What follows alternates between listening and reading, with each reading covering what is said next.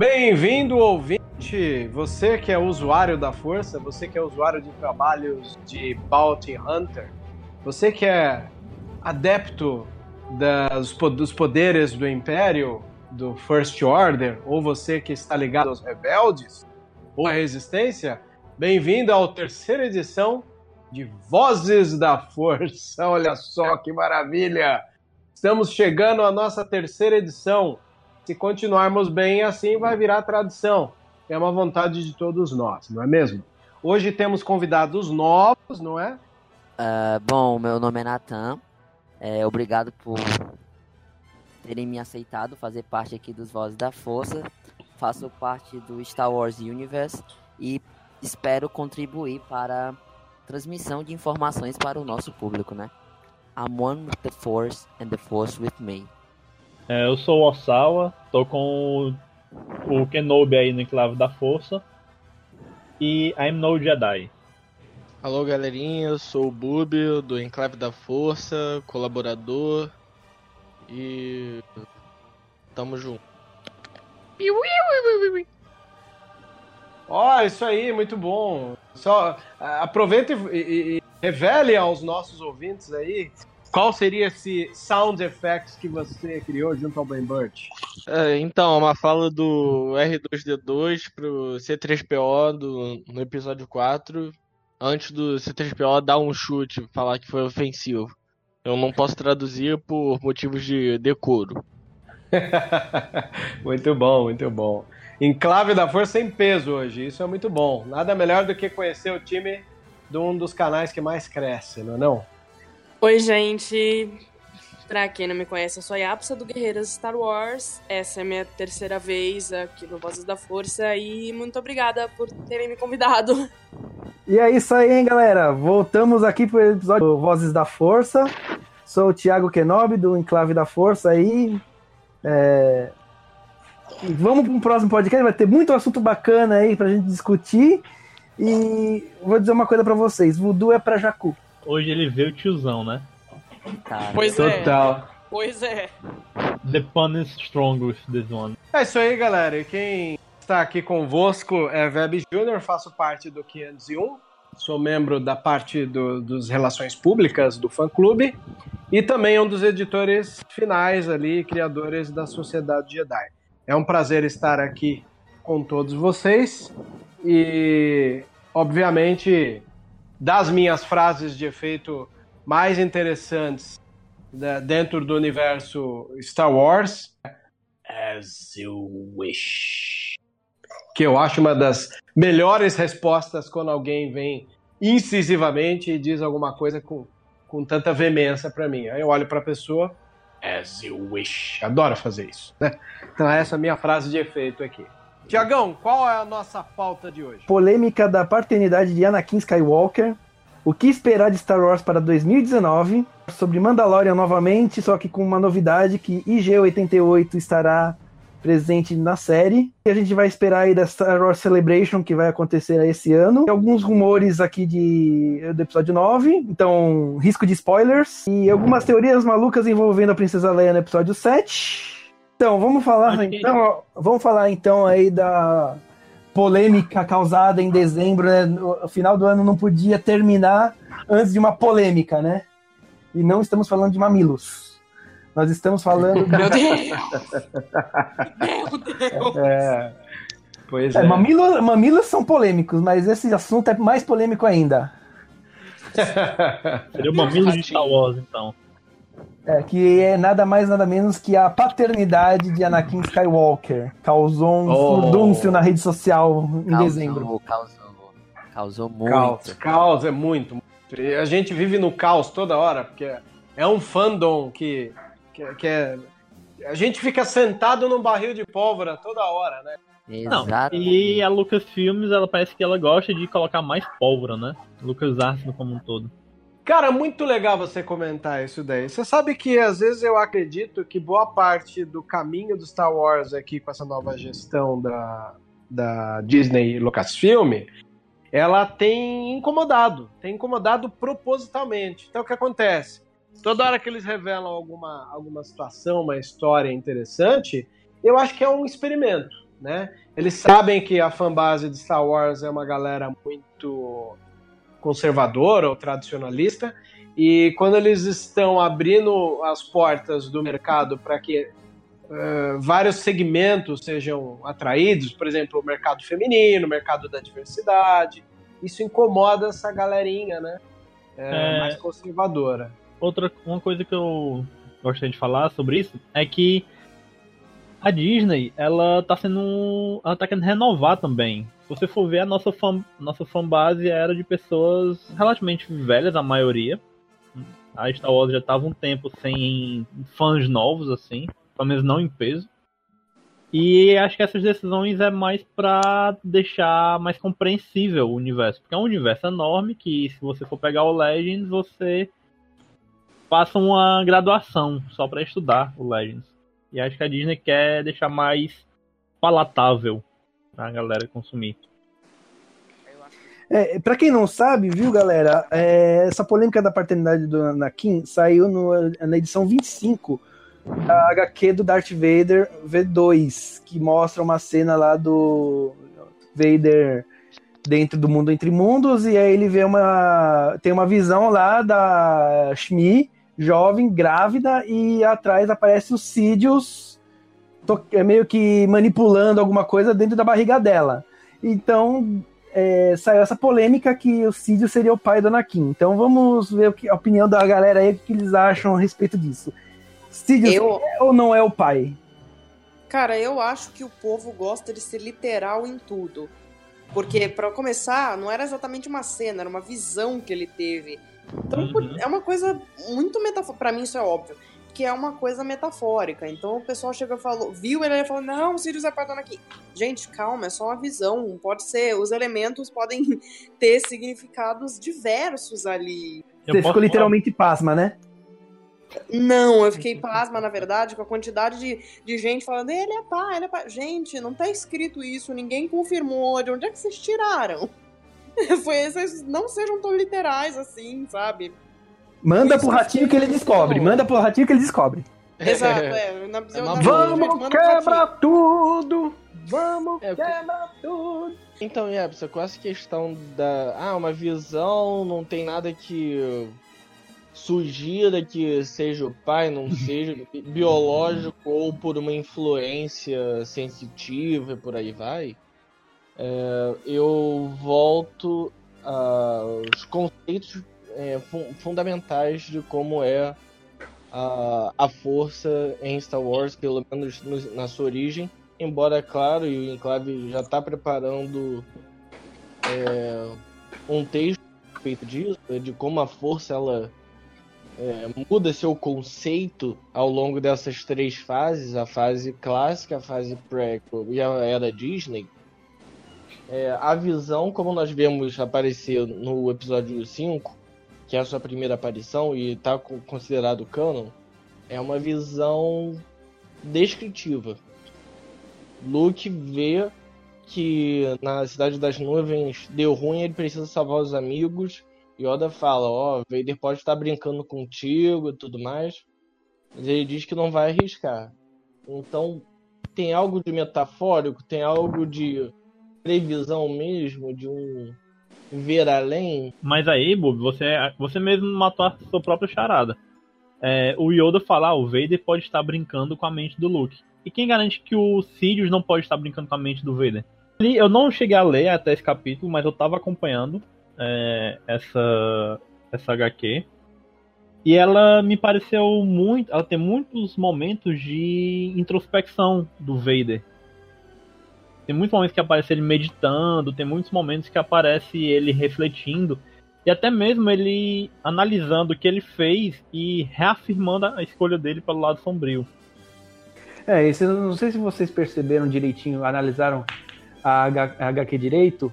Tem logo no começo, quando o Vader aparece lá meditando com aquela aparência bem sombria lá, tem uma borboletinha no canto é, bem brilhante. É, esse, essa borboletinha ela simboliza o, é, a parte boa que ainda existe na King Skywalker. Tanto Sim. que a parte má, o lado sombrio, tá tentando acabar com aquela borboletinha e não consegue.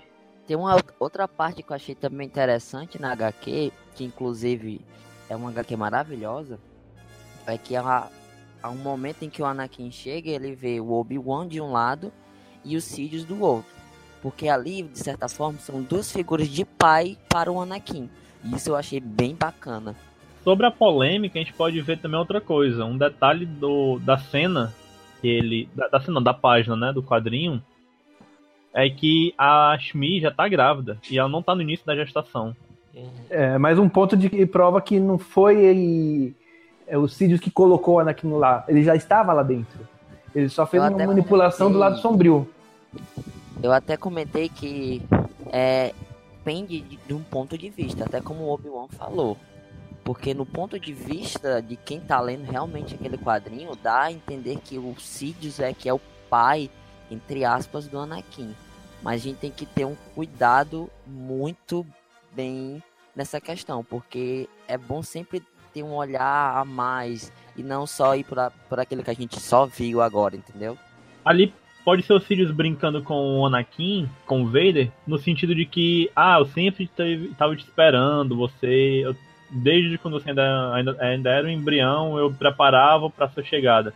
Porque se você for ver, ele passa uma imagem pro Vader de que ele tá sempre no controle das coisas que estão acontecendo. E a gente vê isso nos filmes até.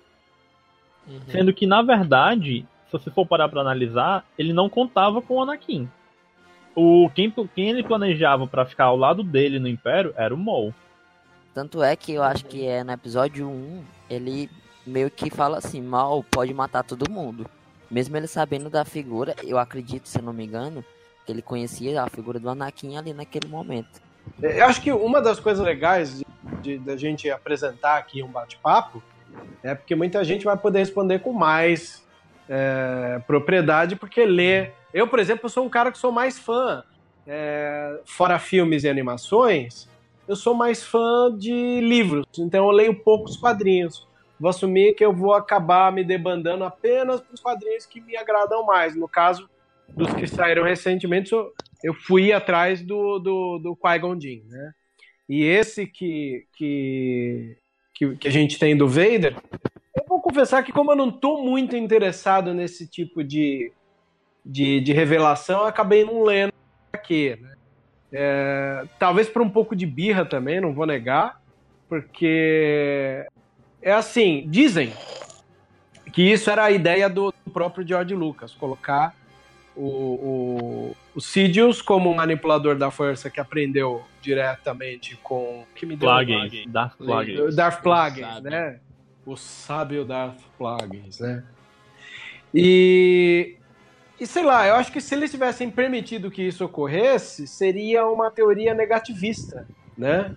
E o George Lucas não é negativista. Então eu acho que esse é um dos motivos que o próprio George Lucas abandonou a ideia de colocar o, o, o Sidious como pai do Anakin. E ali desistiu e os filmes, por final, acabou não tendo isso. E agora, para poder dar um, um aquecimento no mercado de livros, de HQs, eu acredito que eles começam a soltar suas pequenas, pequenas polêmicas justamente para atrair a galera para comprar livro ou comprar quadrinho, onde vai ter ali uma especulação, uma história mais interessante assim, onde as pessoas possam ir atrás. Eu particularmente não gostei, acho a teoria negativista demais. Prefiro milhões de vezes o positivista do George Lucas em não querer que o Anakin seja um experimento do Sidious, né? Senão dá a impressão que o Sidious é o pai de todos em toda a situação, percebe- percebem? E não é uma coisa que, que eu ia ficar tão feliz. Então, eu dei uma recuada em relação a isso. É, tra- tornaria o Sidious mais ou menos tipo onipresente, onipotente, né? Não gostaria de pensar que ele é o mais inteligente de todos, porque politicamente ele já foi o mais inteligente de todos. Colocar ele agora como um biólogo mais importante de todos também não me agradou muito. Então eu recuei. Mas ao mesmo tempo eu me coloco como alguém que não tem propriedade para poder falar disso. É que nós vemos é, um, imperador que ele consegue retornar à vida através de um experimento biológico. Ah, fico tão preocupado de falar spoiler, só que o Legends já tá tão desconsiderado que eu não sei se né? Através de clones e tudo mais. É, isso depois do episódio 6. E, então ele é alguém muito poderoso, inclusive conseguindo utilizar os raios da força de um modo tão potente e a tal, distância quanto o Luke conseguiu utilizar no último filme, inclusive para destruir uma frota inteira à distância. Então ele é alguém que tem sido construído como muito poderoso. E pelo que a gente percebeu do episódio 3, é, a gente não pode gerar essa discussão em um outro momento. Se é, ele falou a verdade, que o, o aprendiz do Plagueis aprendeu tudo que sabia, ou se foi só pra convencer o Anakin a se juntar a ele. Mas então, é, no próprio filme eu acho que fala sobre isso, porque ele tenta convencer falando que o, o aprendiz dele do Plagueis sabia, eh, ensinou tudo, né? O Plagueis ensinou tudo pro aprendiz e depois o aprendiz matou. Aí quando veio o Anakin se ajoelha pro, pro Sidious e o Sidious dá o nome de Darth Vader para ele, ele fala: é, enganar a morte é uma coisa que apenas uma pessoa conseguiu, mas juntos poderemos descobrir o segredo. Aí ele acaba falando que ele não sabia. Mais ou menos no perfil do Verbes aí, eu não, eu sou mais dos livros só alguns HQs que me interessam, e esse me interessou porque eu gosto muito da discussão da força, como principalmente da parte do equilíbrio dela. E de uma forma ou de outra, o Vader é um grande pilar do equilíbrio da força. Só para complementar o que vocês haviam falado, também eu escolhi algumas HQs. Eu não li todas as HQs de Star Wars que haviam saído. Aquela foi Vader, Paul Dameron, que eu achei muito boa. Star Wars anual também achei bacana. E a do Vader eu achei muito interessante porque é, o Vader, de certa forma, ele já é um personagem que é praticamente pronto. Mas é muito bacana ver que ainda hoje você pode ver a evolução do personagem. Foi isso que me fez a motivação de, de ler essa HQ. Sim. E o, o que é interessante, é, eu li além do, do novo do canon, além do Vader, eu li a HQ do Obi-Wan e Anakin. E é, é legal você ver como o Anakin, desde jovem, uma das maiores motivações dele era proteger sociedades.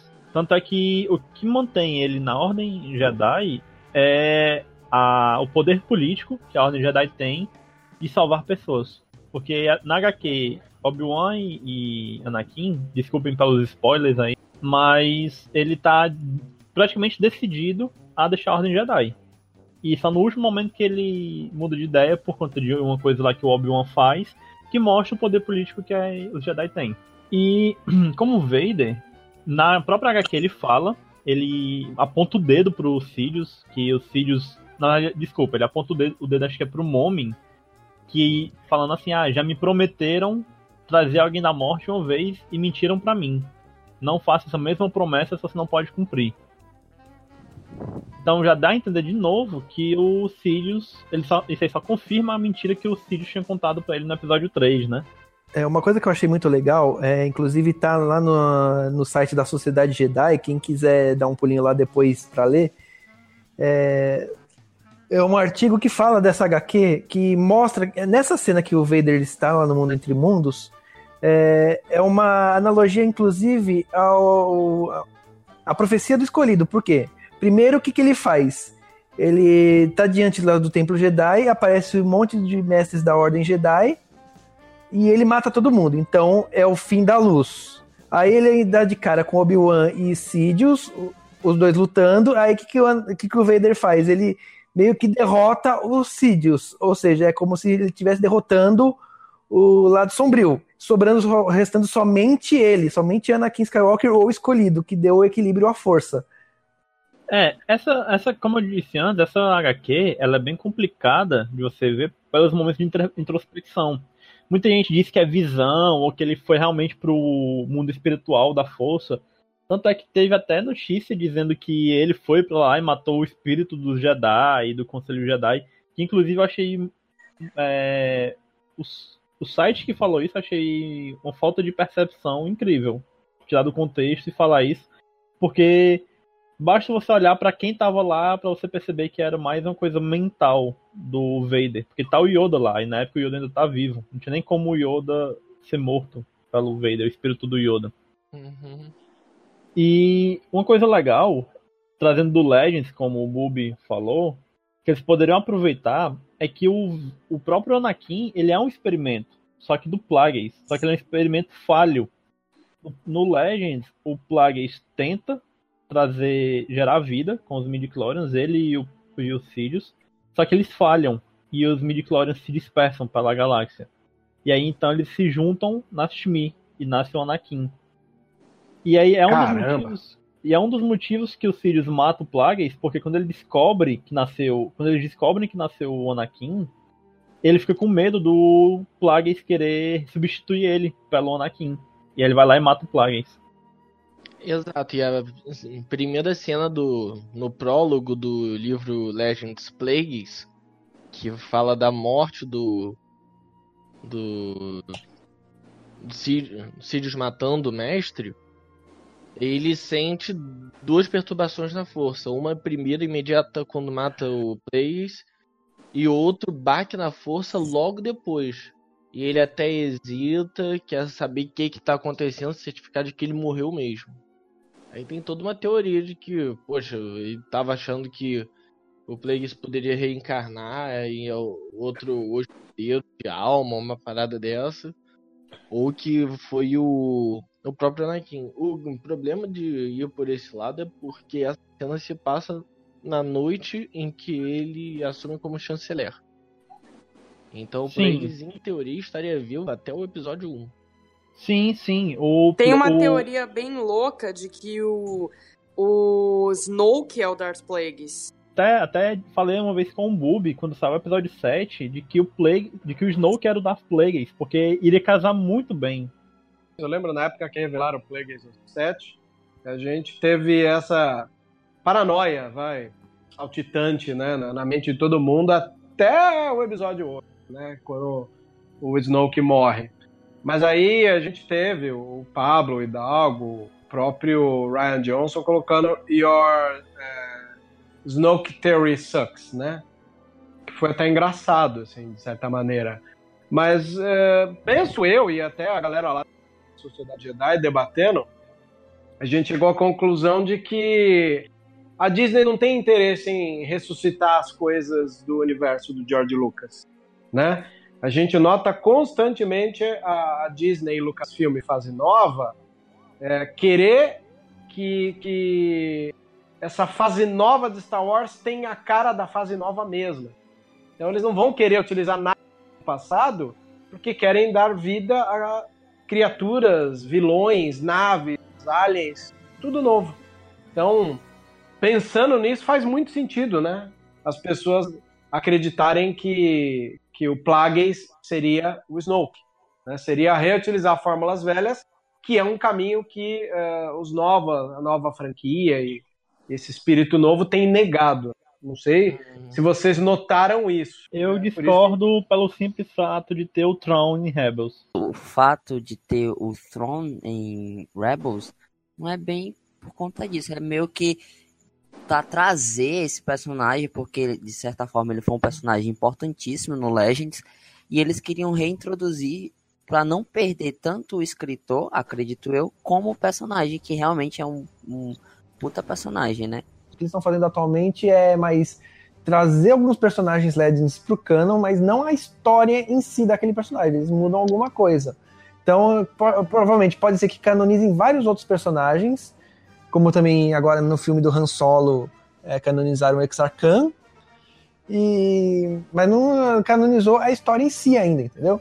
é, dar valor a Thrawn nos desenhos Rebels é uma situação do nosso querido nerd, fã e amigo virtual nosso, que é o, o Filone, né? O Filone sabe o que o fã gosta. Por isso que muita gente queria que fosse o Filone a tomar conta da, da, da direção criativa da Lucasfilm. Porque o Filone sabe, acompanha o gosto do fã.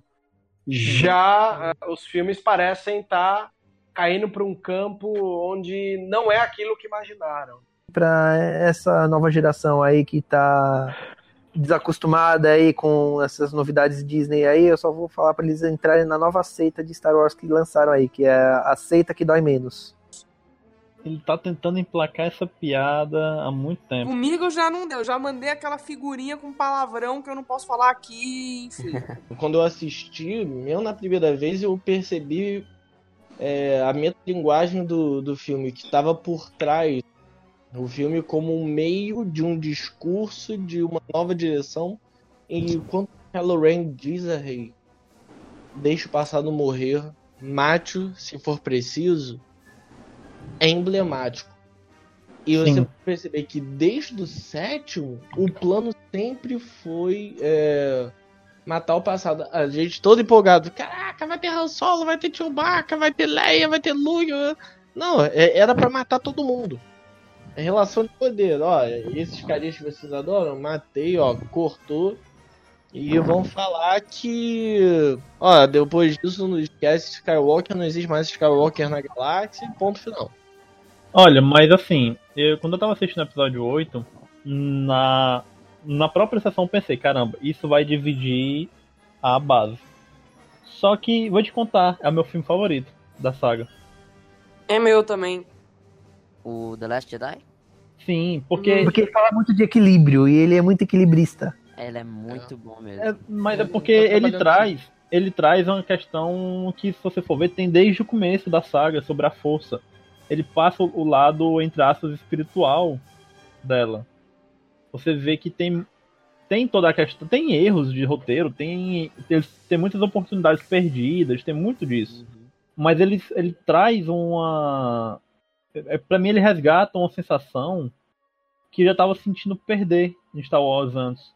Tava muito material, muito científico. O que não é ruim, mas você perde um pouco da essência. Outra coisa que eu achei é, interessante é que nos filmes antigos, né, você já, já sabia praticamente quem era o lado ruim, quem era o lado bom. E nos novos você meio que fica meio assim, né? Você não sabe se realmente a resistência é toda boa, se a primeira ordem também não é, é, é sempre o mal. Você fica meio dúbio nessa questão. E eu acredito que Isso é o que eu mais gosto, ele gente. vai até ser falado também, ou retratado no episódio 9. Como, não sei, o Kylo Ren sendo agora o líder da primeira ordem, né? Ele pode fazer um governo em que a galáxia realmente vai gostar. Pode Mas é, é o que você vê até no episódio 2. É... Porque Star Wars fala muito de política, né? O cara querer falar que Uhum. Star Wars não tem política é não ter entendido boa parte do filme. Mas É. no episódio 2, quando, ele tá, quando o Anakin tá falando com a Padmé, ele, ela, ele fala, é, ele dá todas as características de, de uma ditadura, né? Uhum. Ele fala que se isso funciona, pra ele tá ótimo, porque ele quer paz. Ele não, para ele, os meios não importam, desde que ele alcance paz na galáxia. E é o que Sim. é o discurso do Sidious no episódio 3, que finalmente vão al- alcançar paz no novo Império Galáctico. É aí esse negócio de vocês falarem aí.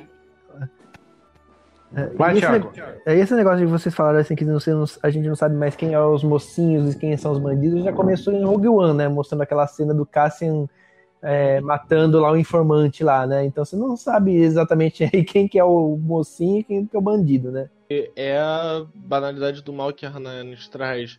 Ele, num dado momento, vai, quando confrontado, vai se justificar. Eu estava seguindo ordens. Você chegou agora, uh, Jane Erso.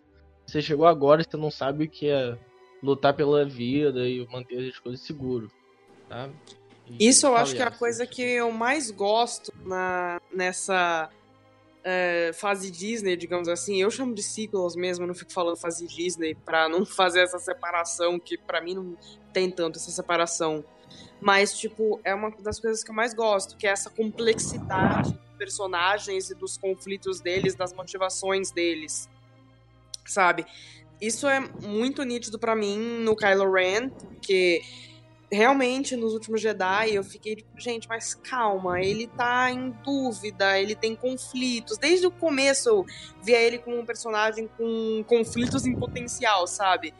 Mas assim, não é só ele, tem a Rey também, o próprio Finn, e até em livros aqui, quem leu Fasma sabe que é uma banda de coisa tipo, calma, quem tá certo nessa brincadeira?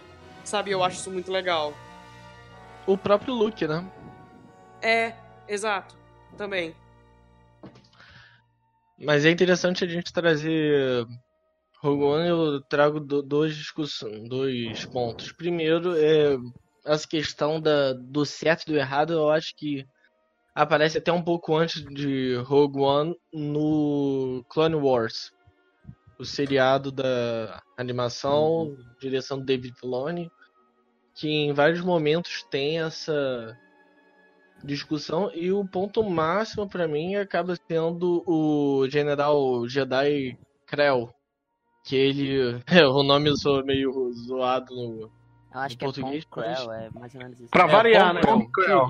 Pong Crell. no Sérios problemas com nomes em português. Aqui no Brasil é, É. campeão, cara. Né? Não tem Tem nem como. confessar, cara. Garanto Muito que um tem certo mestre brasileiro Jedi. lá dentro que dá essas ideias, só pra causar aqui. Pong Creu! Creu! E- e- Creu! Gente, chega, É. meu Deus do céu, gente. Mas Muito o. Que aparece um mestre Jedi completamente fora do padrão que a gente espera de um mestre Jedi. Aquele cara é, estoico, tranquilo, justo, sabe o que faz. O cara é um grosseiro, gratuito, é, deprecia os clones é, demais e a trama acaba seguindo por esse lado, né? Essa, essa dúvida dos próprios clones. Não, a gente deve obedecer esse camarada, esse camarada que tá substituindo o Anakin no comando da 501 é um maluco, não sei o quê. Então já começa a trabalhar essa- esse bem e mal, a própria trama dos clones, acho que é no na sexta temporada, que é a do Fives, em torno do chip, aquela coisa toda. Ordem 66, não vou entrar em discussão agora porque não sei se os ouvintes já assistiram. Então é bem interessante esse. Como isso aparece no Clone Wars e vai ser resgatado pela Disney. E Sim. segundo, que essa nova fase Disney, a questão de não querer utilizar o que já estava feito, é muito curioso que Rogue One tenha sido um filme super elogiado, enquanto o episódio 8 foi muito polêmico. E a questão do filme solo, que a gente espe- esperava a partir do quadro é, histórico de lá pra cá, que, bom, então a gente fazer algo próximo do que o pessoal conhece, do clássico, vai ser bom. É, parece que não foi. Aí é o que se acredita. Ah, não, foi muito perto o lançamento do episódio 8 pro solo, então pode ter sido isso. Ficou entre Deadpool e Guerra Infinita.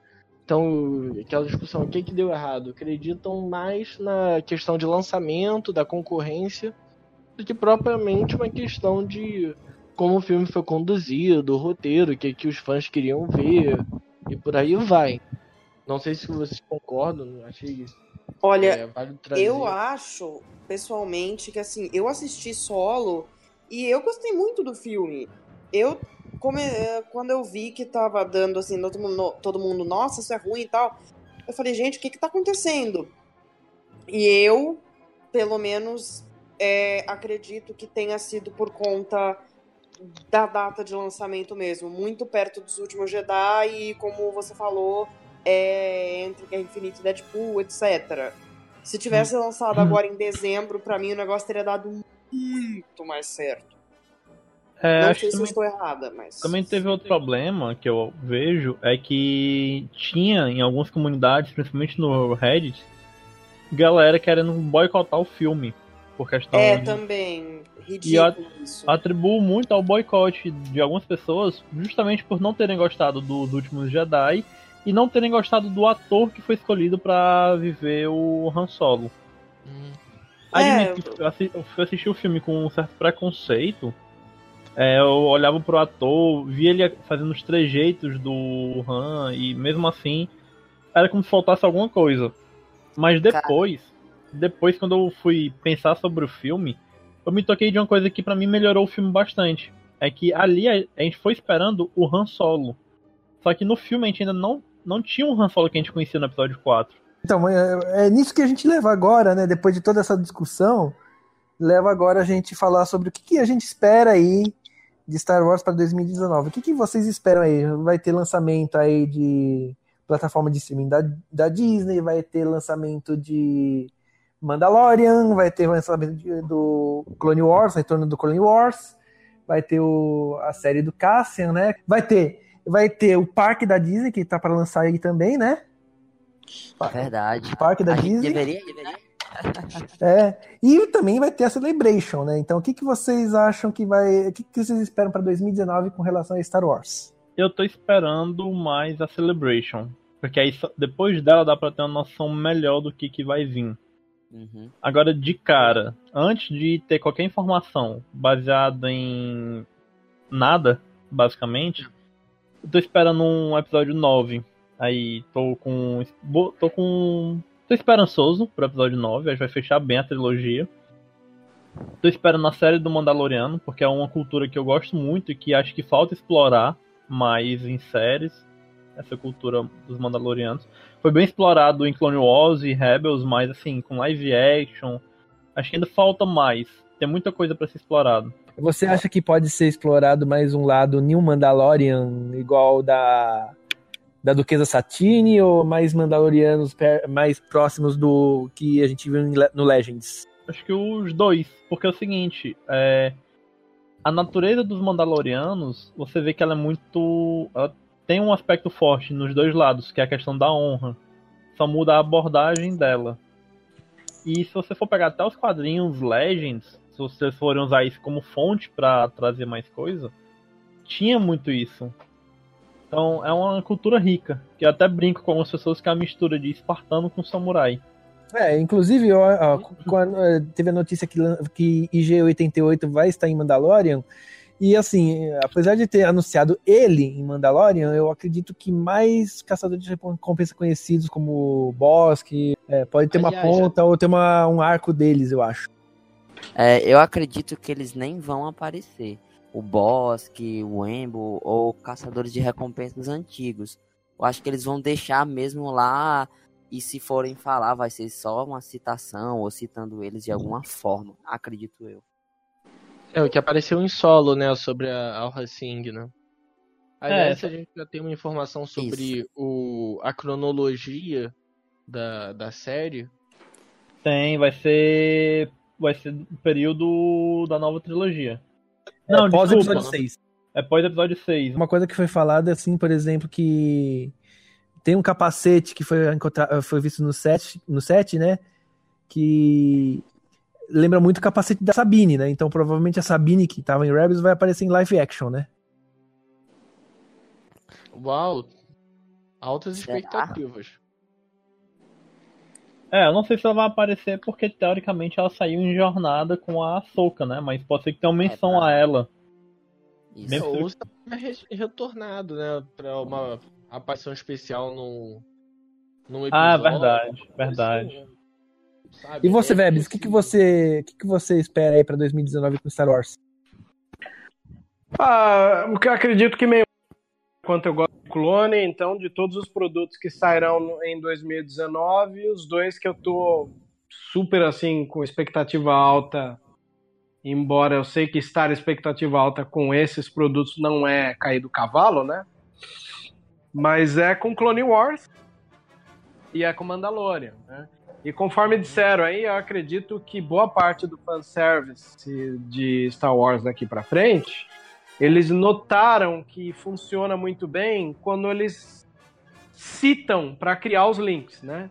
O que que teve no Han Solo? Precisou mostrar assim? Não, tava no diálogo, tava no roteiro. Acredito até, inclusive, que assim, como esse roteiro ele era um roteiro criado pelo Kasdan, que ele já tinha escrito isso em 2000, desde 2012 ele queria fazer esse spin-off, né? Porque ele gosta muito do solo. Então ele, ele- esse, esse roteiro provavelmente passou pelo Story Group. Teve um banho de fanservice nele, que são os diálogos que a gente ouve falando de outros personagens.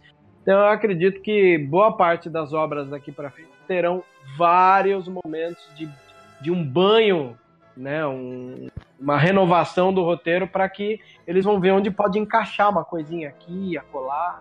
E o que vocês citaram faz todo sentido. Ah, tá em Mandalorian, mas cabe falar de Sabine? Talvez caiba. Mas vai mostrar? Não, pode se falar. Se falar, já mostra que o universo está consolidado. E pode mostrar que assim o capacete funciona, né? dela, né? Pois é, uma situação, tipo, ó, sair daqui, ó.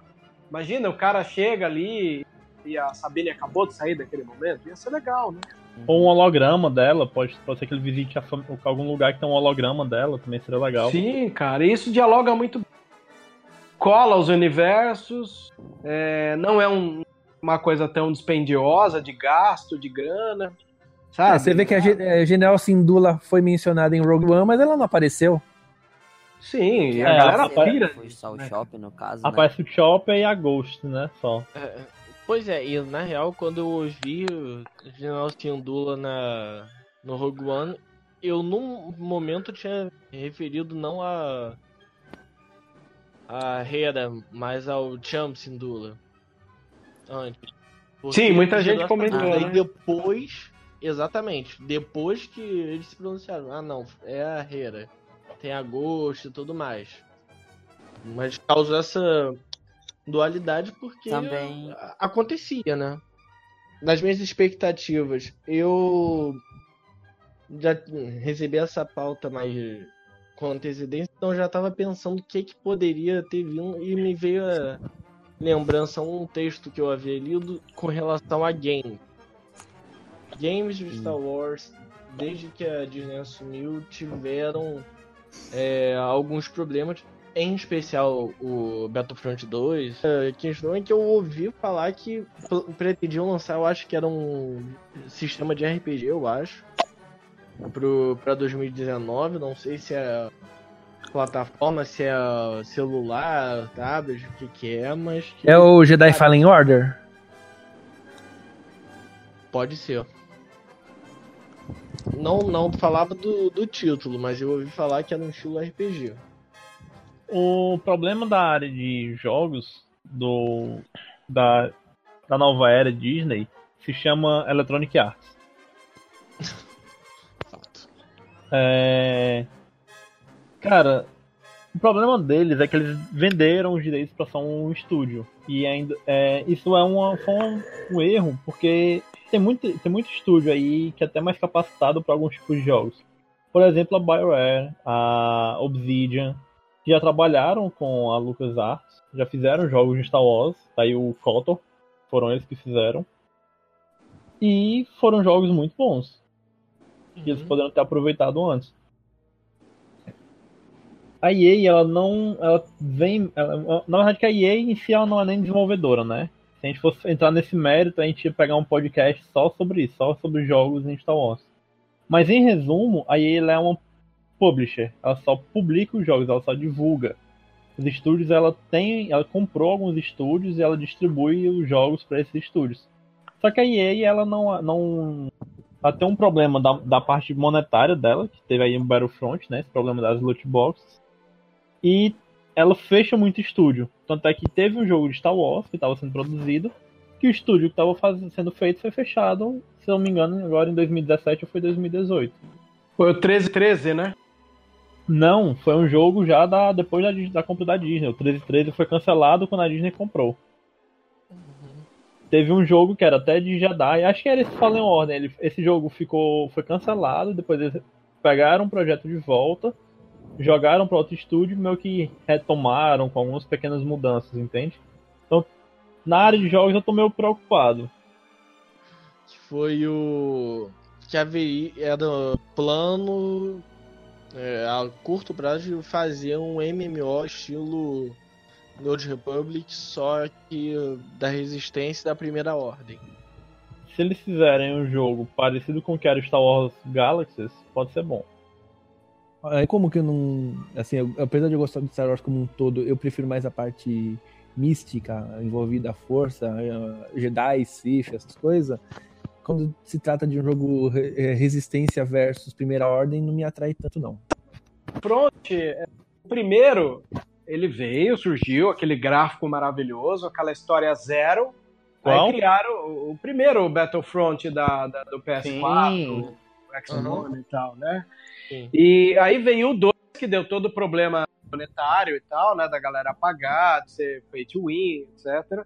E acho que agora eles conseguiram um caminho legal. Até o Battlefront 2 tá dando um monte de boiada gratuitamente, a gente tá aproveitando. Sim. Mas eu acho que mesmo que eles deem todos esses bônus, para uma galera que gosta de, de, de jogo mais baseado em campanha, ainda continua sendo um jogo vazio. Pô, eu acho super do caralho você ir lá jogar, tem o Grievous, tem o, agora o Obi-Wan do, do, do Clone Wars. Cara, muito legal. Mas continua com o mesmo problema. Quando eu vou jogar um jogo que é só online, sem história, eu tô perdendo meu tempo. Só um adendo, o problema do Battlefront 2 não foi nem tanto ser pay to win, foi que no começo ele tava caça-níquel. Você pagava pra ter uma chance de conseguir algo É. bom. Eu acredito que esse jogo que vai sair esse ano, do é Fallen Jedi, é o nome? Parece que é. Fallen, The Fallen Order. The Fallen... Fall- é, Fallen esse Order. jogo aí, acredito que vai ser um pouco mais interessante, como o Vebs diz. Às vezes as pessoas vão querer jogar uma campanha e você não tem. Você meio que vai estar perdendo seu tempo. Eu acho que esse, do, esse novo jogo que vai sair, que já foi anunciado há um tempo, acho que tá com uns dois anos, esse jogo saiu um pequeno trailer dele. É, eu acredito que ele vai ser um jogo que vai fazer com que muitos fãs fiquem é, vidrados nesse jogo. Os reviews de, de gamers e tudo mais falando do jogo, falam, ah, a campanha ela é. Ah, os gráficos são bons, a personagem é interessante, sei que, blá blá blá blá. Aparece um personagem ou outro, né, clássico, que é pra você aprender a jogar com, com eles pro online.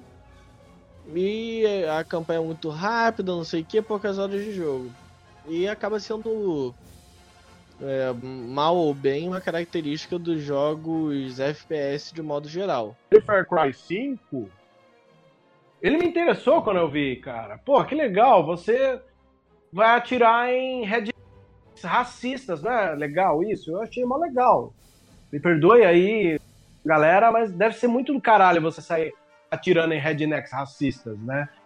Aí me falaram, cara, pode ser legal, mas a campanha é curta. Eu falei, não acredito.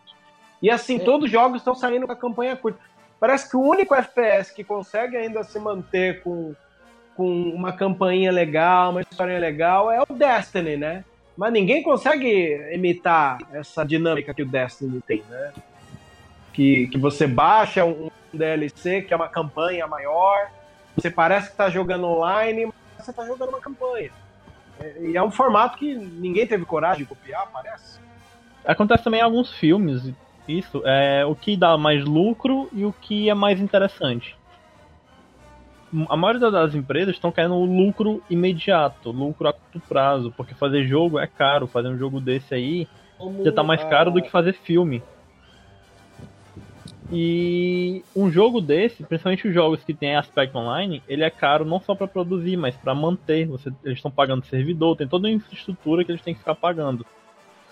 Então o que que acontece? Eles não tão que não quer que você fique jogando muito tempo em campanha, eles querem que você caia logo no multiplayer para você conseguir ver os itens que tem no multiplayer e gastar mais dinheiro para manter o servidor ativo. É muito isso, é muito essa mentalidade de muito estúdio grande. Mas estamos falando do fim de dos jogos single player? Hum, não acredito que não. Eu também acho que não, porque olha, o que, o que tem de jogo bom, é, inclusive jogos de celular de Star Wars, que tem um- uma jogabilidade bem legal, que assim, não tem motivo para eles é, encerrarem o servidor, que nem agora o Star Wars Arena, que é um puta de um jogão, muito legal. Eles anunciaram que vão encerrar, então, tipo. É, ele não tem um modo offline, né? Um modo single player, é só online. Então, as pessoas que gastaram aí seu dinheirinho aí para comprar itens, essas coisas, vão perder tudo, né? Então, eu acredito que ainda os jogos de plataforma, tipo console de mesa ou então jogos de PC, eu acredito que ainda assim vão ter é, o modo single player, sim, porque se um dia eles encerrarem o servidor online, ainda você pode jogar o modo single. Ainda mais, com, ainda mais com, com limitação, né? Outra coisa, é, você lançar um jogo só multiplayer não é muito viável. A gente não tem esse aqui ainda no Brasil, pelo menos não tão forte. Mas lá fora, boa parte dos lugares tem esquema de franquia. E também, além disso, você jogar online é mais caro. Você fazer jogo que seja totalmente online. A gente já viu as empresas, eu falo a gente porque eu sou da área de jogos e a gente já viu que isso é um tiro no pé. É, você faz, a gente viu isso com Titanfall, com outros jogos que não são de Star Wars, que tentaram fazer isso só online e eles, como eu dizer, eles floparam, não, não se mantém isso, é na fórmula ainda insustentável. Pelo menos para jogos nessa, nesse patamar. Tem jogos menores de produção que não são tão caros, como os jogos competitivos MOBA, Battle Royale, que eles se mantêm porque o mau custo deles é não é tanto em questões gráficas, eles não têm uma produção cinematográfica como esses jogos aí, os AAA, que a gente chama, né, os triplos A. Eles têm um- uma coisa que vai quase a nível de 500 milhões por aí.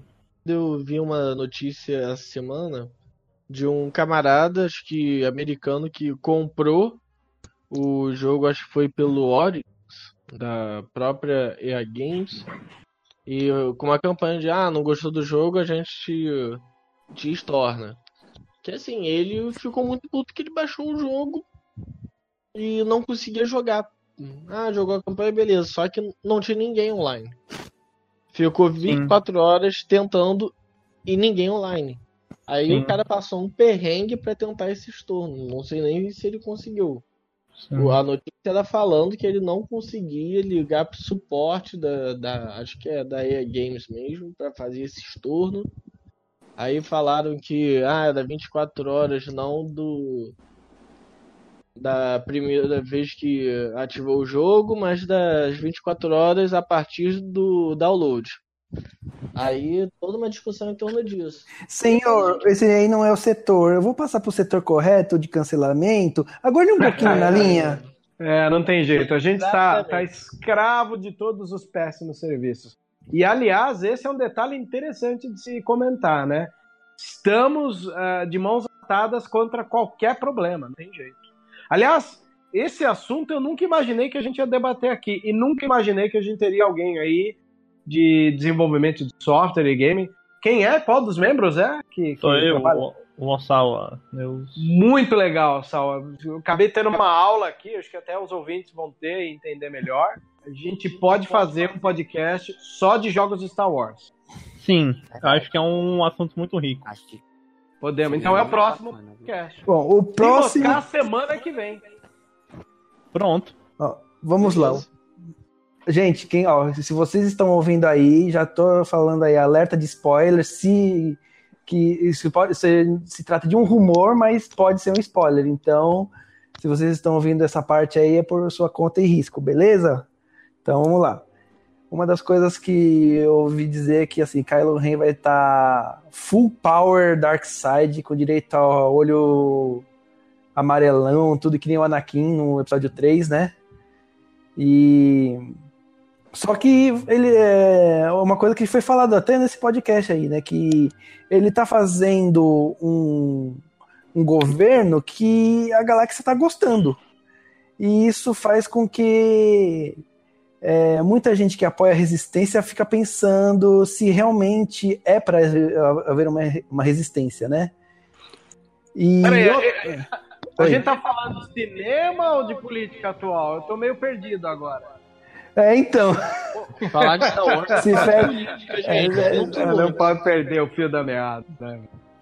E, e assim, né? E tá falando assim que, inclusive, é, a última carta na manga da resistência é uma super arma, tipo, a lá Estrela da Morte, assim, vamos dizer assim, no patamar da Estrela da Morte, assim, sabe? Que é a última esperança da resistência, que é uma arma que a Leia guarda em segredo. E parece que vai ser usado agora no episódio 9. Mas tudo isso, né, para ser tratado como boato, rumor, né? Ainda não é nada confirmado relacionado a isso. Então, eu ouvi sim essa, esse rumor a respeito de uma super arma. Que é bastante interessante trazer essa discussão, porque se no nas prequels a discussão era em torno da segurança, de um governo corrupto tudo mais, se o lado considerado mal tá fazendo um bom governo, tá sendo bom pro público, assim como, é, como falado mais cedo, é, é, da motivação do Anakin, é muito interessante que isso apareça no, no episódio 9. Sim. E seguindo essa, essa política de problematizar e complexar o maniqueísmo, não ter mais bom, bom, mal, mal. E o episódio 8 fala muito disso. É tudo negócio, amigo. Uma hora você ganha, outra hora eles ganham. E assim é vida. Sobre o Kylo Ren, teve uma teoria que eu vi também. Que não tem a ver exatamente com isso, mas que tem a ver com o que nós já tocamos mais cedo, que era o Snoke. E não Plagueis, mas o Sidious. Uma teoria de que o Sidious ele conseguiu é, passar sua força vital pro anel de gema escura que o Snoke utiliza e que dizem o diz o autor dessa teoria que o Kylo Ren teria tomado para si. Acredito que ele, aí ele seria possuído ou influenciado pelo espírito do, do imperador, enfim. Não, É, essa- No filme não dá pra gente ver essa, essa mudança de comportamento pra ver se. Ah, tá, já tá sob influência, mas passado um ano na, na saga, talvez possa ter. Explicaria até mesmo a questão, por exemplo, da morte do Snoke. Porque se ela se confirmar, pode depois ter um livro ou algo do tipo que é a história do próprio Snoke, né? Que a gente tem pouco sobre ele, é muito provável que vai ter um HQ ou um livro, porque a Disney faz muito isso. E falar que ele era alguém que não tinha tanto poder assim. Às vezes pode até ter sido esse anel que deu algum poder pra ele e ele foi manipulado pelo próprio Sidious, né? O que dá força nessa teoria que é o seguinte. É, essa foi justamente a HQ do Vader, né? Que mostra lá que o Lord Momin, que foi um Sith, um Sith muito antigo, ele conseguiu prender a sua alma no capacete dele. Então, quando aquele capacete possui um, é, é- é colocado em alguma pessoa, o próprio espírito do, do Momin toma conta do- daquele corpo, então o Momin ele meio que volta à vida através do corpo de uma, de uma outra pessoa. Sim. E é isso que Sim. tá dando, isso que tá dando força para essa teoria, que na verdade o Sidious ele conseguiu é, armazenar sua alma dentro daquele anel com a pedra preta, que é usado pelo Snoke, que pode ser que na verdade o Snoke seja é, apenas o- é, um corpo usado pelo Sidious. E aí quando, quando é, é um hospedeiro. E quando e qual que foi o objetivo? É, é, atrair um Skywalker pro lado sombrio para se vingar dos Skywalker. Por isso que desde pequeno Ben Solo era tentado pelo Snoke. E a partir do momento que o Snoke é morto pelo Ué, Kylo Ren, e a partir do momento que o Snoke é morto pelo Kylo Ren, o que, que o Kylo Ren pode ter feito? Pego aquele anel e mais pra frente colocado. Nisso, é, o espírito do Sidious tomaria conta do corpo do Kylo Ren. É, isso então, é por isso que essa HQ do Vader que deu força para essa teoria. Eu, eu nunca tinha escutado essa teoria, achei até interessante, principalmente nessa parte da, da HQ. Eu nem tinha me, me tocado que até na HQ o Vader ele reconstrói e constrói o castelo dele, dele várias vezes e para isso ele meio que, que troca a, o corpo que tá com o capacete. Primeiro foi um oficial, depois ele colocou um alienígena lá do de Mustafá. E realmente, se essa teoria for. Se isso acontecer de alguma forma, eu ia- vou achar muito interessante. Então, eu nunca tinha ouvido falar nisso. Eu também não. Assim, muito atrás de teorias e etc. do que vai acontecer. Eu vejo que aparece no Star Wars Leaks e, e olhe lá, né? A maior parte das coisas que eu ouvi que pra mim fizeram algum sentido é, fica até repetitivo eu falar, porque tem a ver com Raylo, e eu acho que eu já falei disso nos dois últimos podcasts. Teve uma um suposto vazamento e tal. É que eu não lembro agora exatamente onde eu vi aquilo. Foi uma pessoa que me passou e tal. Então, assim, pode ser uma bela de uma fanfic só pra a, a atrair a atenção do público Raylo, mas fazia sentido, porque falava justamente uma coisa que vocês mencionaram, que era que o fato do governo, por assim dizer, do Kylo Ren estar sendo apreciado pela galáxia, as pessoas estarem gostando do, do governo dele, né? E da resistência tá perdendo força porque tá perdendo apoio da, da, da população da galáxia em geral. E isso é uma coisa que eu acho que tem tudo para acontecer. Eu vejo bastante sentido nisso. Então essa parte para mim colou muito bem. E dizia na, na nessa teoria, que sei lá se ela realmente é uma teoria, que eu vi que realmente é meio que destino o Kylo Ren e a Rey ficarem juntos por causa de de equilíbrio mesmo. E falava também coisas do passado da Rey, que ela seria, acho que pela teoria seria filha de dois oficiais imperiais que acabaram em Jakku, eu não lembro exatamente como agora, porque, gente, era, era uma teoria gigantesca, tinha 400 laudas de teoria lá. Eu não, nem sei como é que eu consegui ler tudo aquilo. Mas falava que é. ela, ela teria... Falou em Raylo, falou em Raylo, você lê tudo. É, não, não é tudo assim também. Calma, calma, vai. Não sou assim tão obcecada. Só 99%. Mas, Mas enfim. Aquele 1%. não, é. Na verdade, assim, eu. Eu, eu sou muito Raylo, eu sempre fui muito Raylo, mas e falava que ela era filha de dois oficiais e que ela mesma teria matado os pais dela depois que eles abandonam ela lá e, e que o Kylo Ren Eita. sabia disso o tempo todo, mas ele nunca contou para ela e tal. E tem alguns elementos bem romantizados, umas coisas assim que eu falei, ah, não sei, romantizado não, romanceado. Né, que eu falei, ah, não sei se isso daí, tá sei nem se tem tempo pra, pra tudo isso aí e tal. E falava uma coisa interessante com relação à resistência, que falava que a própria resistência ia meio que se dividir, porque ia ficar um lado com o Paul e outro lado com o Finn, porque o Paul ia começar a ser muito radical, que ele ia meio que virar um, entre aspas, um terrorista. Um Saul Guerreiro? muito radical. É, eu não sei. Eu não sei se é a melhor comparação. Não, não fazia essa comparação com teoria. Mas assim, eu não nego que na hora eu até me lembrei dele mesmo. Eu falei, poxa, sabe, é, tinha alguma semelhança sim. Talvez, não, não tenho certeza. Sabe um quem pode fazer isso? Sabe quem poderia acontecer isso agora? O Finn. Hum. O Finn poderia ser radical, porque aquilo que o, que o DJ fala no episódio 8, de não ter lado bom, que só tem pessoas que querem lucrar, e o medo que ele tem da primeira ordem podem fazer com que ele acabe sendo muito radical. Porque pessoas radicais Sim. normalmente são movidas pelo medo. Eu, Yapsa, analisando a personalidade do Finn, acho mais difícil. Porque eu acho que ele é meio. Eu, eu acho que ele não tem, assim, tá. Diferente do Paul, que cresceu já praticamente, né, nisso de resistência, de lutar, de não sei o que, estratégia, sei lá. Né, o Finn, ele não tem essa toda essa capacidade mas que o fim, entendeu? Mas o fim tem uma coisa pior, ele cresceu como Stormtrooper.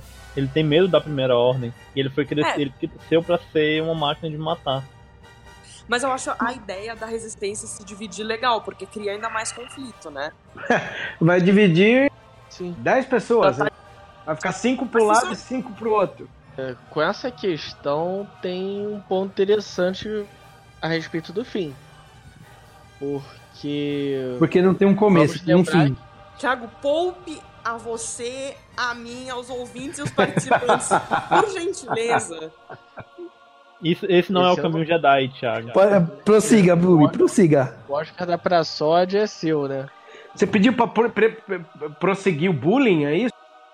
Não, o Bubi prosseguir. O Bubi prosseguir. Entendi agora. Então, vamos lembrar que quem tá no elenco é o Billy de Williams. É, E, e como o, o Finn ele cresce sem identidade durante ah, várias narrativas, seja livros, seja HQs, seja games, ops, olha, é, é, nos é contado que esses Stormtroopers da Primeira Ordem são crianças sequestradas. E Sim. aí eu trago o privilégio da dúvida, a aparição do Billy D. Williams como Lando Calrissian, general, não se sabe o que, que houve com ele nesses 30 anos, é, se pode haver alguma relação entre os dois. Gente, foi confirmado o Billy the Williams no 9? É tanta coisa que cai de informação que eu esqueci de olhar se Sim, era... foi confirmado, velho. Foi, foi É, confirmado. Uh, acho que que bom. sim. É. Vai aparecer pra morrer, né? é, vocês viram aquele Pô, não, Deitado. sério? Vocês viram aquele meme que é, que é ele deitado numa cama de hospital? É, e- nossa, é um meme muito engraçado. Ele sentado, oh, que bom que vocês me chamaram, não sei o quê. É, aí você olha a figura, você vê nitidamente que é um prenúncio da morte. Engraçado. Mas Só, então, cara, só falam- uma dúvida, por favor. É por favor, porque mande a dúvida. No episódio 7, é, tem uma parte que o Kylo Ren tá andando com o Hux e o Hux tá falando umas coisas lá. Ah, você não devia ter se intrometido nas minhas coisas, etc. Aí o Kylo Ren ele fala que talvez o Supremo Leader Snoke deveria usar um, um exército clone. Será que real- realmente existe um exército clone ainda? Ou eles Não foi uma ironia. Foi uma ironia do próprio Kylo Ren, né? Porque o, o, o Hux ele é bélico, né? E o, o, o Kylo Ren ele é os Cavaleiros de Ren, ele vem com, com uma carga maior. Então quando ele vê, você quer o quê? Um exército clone? É meio que com chacota mesmo. Ah, compreendi. Não tem, não tem um, um tom assim do tipo. Foi uma chacota. É até uma brincadeira do próprio JJ no roteiro, junto com o Kasdan, de fazer uma alusão de, de fanservice, de, de ironia ao mesmo tempo. Né? Você quer o quê? Um exército clone? E é uma piada que funcionou bem. Pelo menos na minha opinião, eu achei bem interessante. Então, eu não entendi muito com piada, mas eu sinceramente não soube como entender essa menção. Se foi mesmo é. uma provocação de É. zoeira, ou se foi uma provocação séria. Pô, se você tivesse usado clones, a gente não estaria nessa situação, né? Aliás, eu chipo muito mais o Hux e o Kylo Ren do que com a Rey. Jesus amado de misericórdia. Desculpa, gente. Kylux, pra mim, negócio não rola. é, né, Viu? Eu não tô conseguindo nem falar. Pra mim não dá. Ah, eu tipo mais Finn and Poe. Eu, eu só. É. Não, Finn e o Paul tá ótimo. Pra mim tá ótimo. Storm Pilot, pra mim, já era canon. Daí apareceu a Rose. não que eu odeie a Rose. Eu gosto da Rose e não desgosto dela com o Finn. Mas, pô, Storm Pilot tava bonitinho, né, gente? Vamos combinar. Mas assim, né? O que, que eu posso falar com relação a isso, né? Pra mim, eu, eu, eu tenho que escolher duas. Eu falo pra mim, escolhe duas coisas pra você querer no episódio. Deveria ser uma só, mas eu não consigo me decidir. Então escolhe duas coisas pra você querer em Star Wars. Eu escolhi Raylo e Phasma. Acabou. Eu não vou pedir mais nada, porque senão eu já tô abusando, sabe? Gente, tá tanta chipação assim. A partir de hoje, depois do que o Bubi falou, eu tô chipando o Lan Solo agora, viu? Nossa. Ué, o, o Lando do, da era Disney topa tudo, até robô. É, né? é? É verdade. Pensando É, por esse ângulo. Mas e, vo- E se você Mas- for parar pra ver, agora que o Han morreu, o Lando realmente tá solo. Cara, eu gosto do Prasalit. Hoje- A Você gente tá tá pegando lugar. hoje. É, não, a gente tinha uma piada, né? Nos últimos, nas primeiras edições do, do, do, do Vozes da Força, a gente tinha o Prasalit, né? né? O Poder da Praça também, tinha vários nomes ele. É, essa merece Acredito que o poder da praça tá forte aqui hoje, né? Né? The Praça strong and rope, né? Não tem como. Lembrando a todos vocês que eu não sou um assíduo leitor de teorias, porque teoria é criar expectativa e todos já sabem que eu sou o maior cuzão e fugitivo de, de, de expectativa, então eu não sei o que dizer. Óbvio, vou dizer que desde a época do episódio 7, quando eu li algumas teorias que saíram do tipo, episódio 7 começa com sabre de luz vagando no espaço. Eu tive vômitos, diarreia, e eu não achei que a ideia ia ser tão boa. Ou até mesmo a ideia de que a Leia surgiria com uma arma chamava catapulta, que seria a resposta dela contra a qual é a, Death Star 2.0? É a. Star Killer. Star Killer. Star Killer, Star Killer. Catapulta. Aí, gente, na boa, não tem como, né? E depois disso eu decidi que nunca mais ia ficar lendo teorias. Compreende? É teoria também explica mal as coisas, né? Teoria só joga lá duas frases, é isso, é isso, é isso, todo mundo fica. Ah, como assim?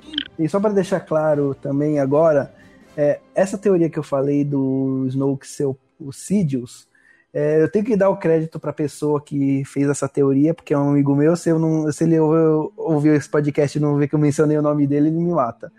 Mas é um amigo meu, tanto é, também comum com o Ossal e o Bubi, que é o Ettore Senatori. Ele que criou essa teoria aí yeah. e eu passei aí para vocês. Pro primeiro sobre todo mundo morrer, na é teoria, mas eu acho que é válido a gente retomando aquele assunto que a gente falou, da Disney querer matar todo mundo. É interessante porque a Star Wars mesmo fala que a morte é só mais um passo da jornada, né? Não é o fim, tá até no próprio Código Jedi. Não tem a morte, tem a força. Então, querendo ou não, não, não diria que a Disney tá querendo abandonar tudo que, que foi feito antes, mas mostrar que Star Wars não é só aquilo. Aquilo faz parte, mas tem coisa muito maior para ser vista ainda. E de teoria, uma teoria que eu gostei bastante quando eu li do episódio 8 e que eu acho que ainda pode ser retomada é da Rey, de alguma forma, fazer parte de uma linhagem de escolhidos da força. É, essa teoria que eu, que eu mencionei, ela falava da Rey ser tipo uma. Um, ser que. Uh, não que ela tenha sido nascido como Anakin, não era isso que a, que a teoria queria dizer mas que ela tem a força porque ela é uma coisa, uma coisa meio feio de falar, mas ela é alguém que a força escolheu para balancear com o Ben Solo, que era o mais poderoso ali até então, depois que que já morreu o Anakin, Sidious, etc, ficaria com ele, né, essa, esse poder todo, e a, daí a força viu a Rey pra balancear as coisas. Sim, porque é o seguinte, é, se você for parar pra ver, se tiver realmente essa questão de várias pessoas ao longo das eras de Star Wars que tiveram os escolhidos de sua época, é, teoricamente não é bem uma reencarnação, mas uma passagem de manto, né?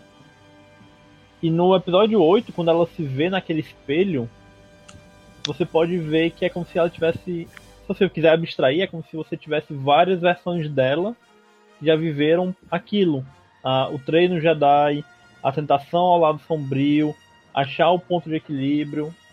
Você for ver algo muito recorrente em personagens marcantes, o Revan no Legends, por exemplo, o próprio Anakin fez isso, a família Skywalker né, faz isso.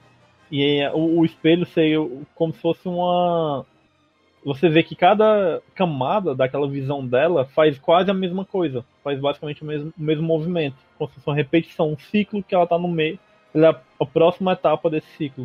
E é isso aí, galera. A gente tivemos mais uma vez essa terceira edição de Vozes da Força com convidados célebres e, vamos dizer, é, mais pratas da casa da, do Enclave da Força. Muito legal. É, conseguimos manter a prática da, da salada de, de, de sotaques, né, o que é muito legal. Você que não sabia, como funcionava ou como o mercado estava ditando as regras, tivemos a chance de aprender mais. Bom, gente, obrigada por terem escutado. É, foi um prazer estar aqui com vocês hoje e sempre aqui no Vozes da Força. É, se você quiser ver mais do meu trabalho específico, é só acessar o Guerreiras Star Wars no YouTube. A gente vai voltar com os vídeos agora em janeiro ou em fevereiro, não tenho certeza, mas nesses próximos dois meses estaremos voltando com os vídeos. E é isso. Que a força esteja com vocês. Bom, pessoal, obrigado por terem ouvido. É... Não esqueçam aí também de se inscrever no canal e curtir a fanpage do Enclave da Força. E é isso aí, galera. A gente se vê no próximo Vozes da Força e que a força seja com todos vocês. Bom, como foi muito bom estar participando aqui do Vozes da Força, agradeço a todos que tenham é, permitido eu comparecer aqui. É, como o Thiago já bem falou, dá uma passada lá na page do Star Wars Universe. O Felipe já colocou um texto muito bacana sobre a Batalha de Jakku e por trás dela. Então, dê uma passada lá e may the force be with you, guys. Pessoal, valeu aí pelo convite. Quem tá mandando recado aí é o Bubi, do Enclave da Força. Muito legal trocar essa ideia com vocês. Comenta, acompanha o canal. Vamos discutir mais. Tem menos de um ano pro episódio 9. Vamos ver o que, que as apostas vão vingar e tamo junto. Um abraço aí a todos. Obrigado pelo convite. Muito bom participar. Quem sabe aí em outros episódios participar de novo com vocês. E que a força esteja com vocês e que os sirva bem. Como vocês notaram, surgiu a pauta aqui, né? Vamos falar na próxima edição de games. Vamos falar na próxima edição de fanfilmes, especialmente o do Vader. E se você quiser tirar uma dúvida, mandar perguntas, é só mandar para um para o nosso e-mail, né, da, da União Star Wars, uniãostarwars@gmail.com, tá bom? Uh, a sua dúvida pode vir parar aqui no Vozes da Força. Apenas só coloque no, no, no título do e-mail é, e-mail Vozes da Força que seu e-mail vai chegar aqui e a gente pode debater sobre isso. Tem um assunto que você queira? Manda para nós. Tem alguma dúvida que você tem sobre a saga? Mande para nós. Que aí a gente pode inaugurar a, o cantinho do ouvinte aqui no nosso Vozes da Força, tá bom? Muito obrigado por, por, pela sua audiência, pelo seu download. Muito obrigado pela sua participação. Esteja sempre conosco. Que a força esteja com cada um de vocês.